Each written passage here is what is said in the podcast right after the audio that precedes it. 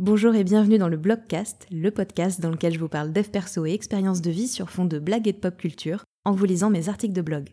Je suis Laurent Chavel, coach, thérapeute et autrice, et c'est parti pour un nouvel épisode. Bonne écoute Soyez les bienvenus dans ce guide anti-dispute pour survivre aux fêtes de fin d'année. Sachez que c'est un vieil article qui date de 2019 euh, que je ne vous avais pas lu pour l'instant parce que parce qu'il serait tombé normalement au mois de juillet, donc ça n'avait pas beaucoup de sens. Donc je vous le propose aujourd'hui. Malgré une ambiance festive, la fin de l'année, eh bien, ça peut être une période délicate. On se retrouve en famille ou entre amis, prêts à passer un bon moment jusqu'à cette petite remarque de rien du tout qui déclenche une tempête. C'est pourquoi je vous propose quelques astuces anti-conflit. On n'a pas tous un tonton raciste. Quand on évoque les réunions familiales, il y a deux clichés qui reviennent sans cesse clichés dans lesquels ben, moi je me suis jamais retrouvée.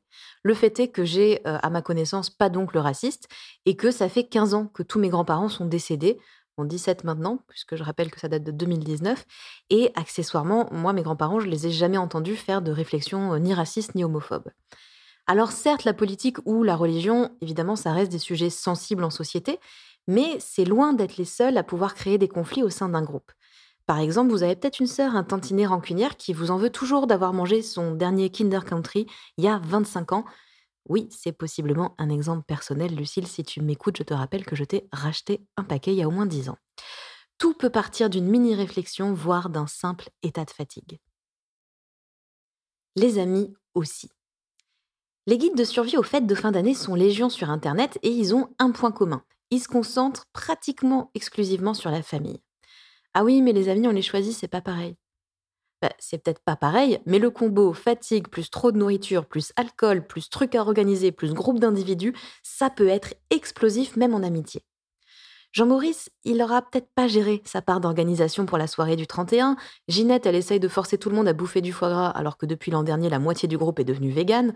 On peut même parfois lancer un sujet de conversation a priori innocent, comme, je sais pas, une série ou un film qu'on a aimé, et se retrouver avec un conflit international sur les bras, René et Barbara quittant la soirée outrés parce que vaut mieux ça que de rester avec des traites qui ont aimé la fin de Game of Thrones. Ambiance. Calmer son irritation. La colère, c'est une émotion et on peut donc décider de lui laisser euh, de la place ou non. Si vous sentez que vous commencez à vous énerver, demandez-vous euh, si ça en vaut vraiment la peine là maintenant. Est-ce que vous pensez réellement, par exemple, que c'est le bon moment de demander à vos parents de reconnaître que de tous les enfants, c'est vous qui avez été le moins aimé?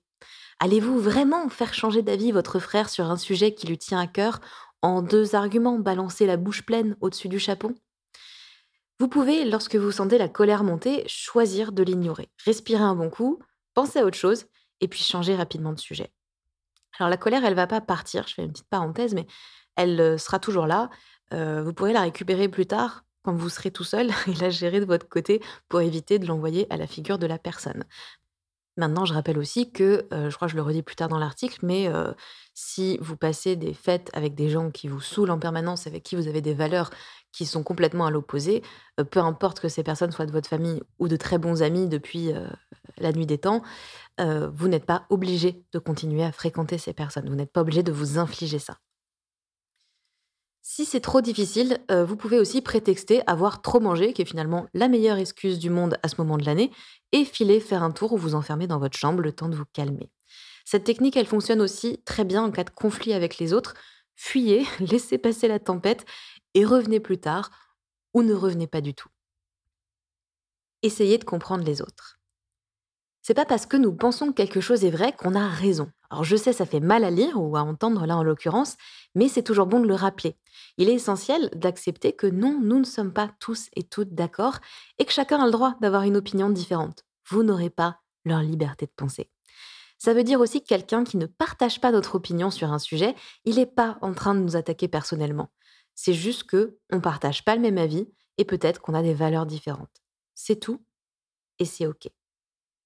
Bon, après, il y a un petit dessin très drôle dans l'article. Vous savez que je trouve mon humour euh, hilarant et que je suis ma première fan, mais je vous rappelle qu'il y a le lien de l'article dans euh, les notes du podcast si vous voulez aller voir ça.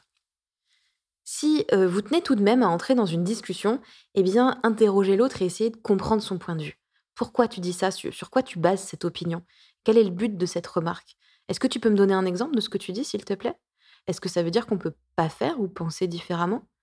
Vous pouvez aussi simplement reformuler les paroles de l'autre et changer d'intonation pour l'amener à réfléchir à ses propos sans aucune agressivité.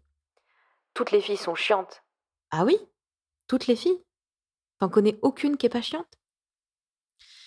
Si votre interlocuteur s'énerve, n'hésitez pas à lui rappeler que même si vos avis divergent, eh ben, ça vous intéresse de le comprendre et que vous êtes sincèrement à son écoute. Alors, vous tomberez probablement pas d'accord, hein, mais au moins vous aurez eu un débat au lieu d'une dispute.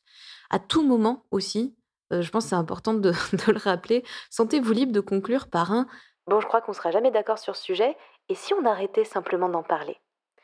Il peut être bon de ramener la discussion sur vos points communs, plutôt que sur vos points de discorde.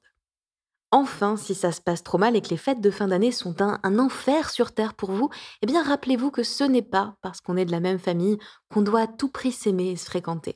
Libre à vous de célébrer Noël avec vos amis si ça vous rend plus heureux ou plus heureuse. Après tout, le but c'est avant tout de passer un bon moment, non? PS. La colère, ça engendre la fabrication de cortisol, qui est l'hormone du stress dans notre cerveau. Ça a pour effet euh, d'augmenter la glycémie, la tension, d'inhiber certaines parties du système immunitaire et j'en passe. Et sachez qu'il faut 5 heures à notre organisme pour éliminer le cortisol sécrété en 5 minutes de colère. Voilà, je pose ça là, vous en faites ce que vous voulez. Merci d'avoir écouté cet épisode, j'espère qu'il vous a plu. Si c'est le cas, n'hésitez pas à vous abonner au podcast et à me laisser un commentaire ou 5 étoiles sur Apple Podcast. Vous pouvez aussi le partager à une ou plusieurs personnes que cet épisode pourrait intéresser. Et puis euh, rejoignez-moi sur Insta si le cœur vous en dit, at lochavel, L-O-C-H-A-V-E-L. C'est aussi dans la description hein, si besoin. Merci et à la semaine prochaine.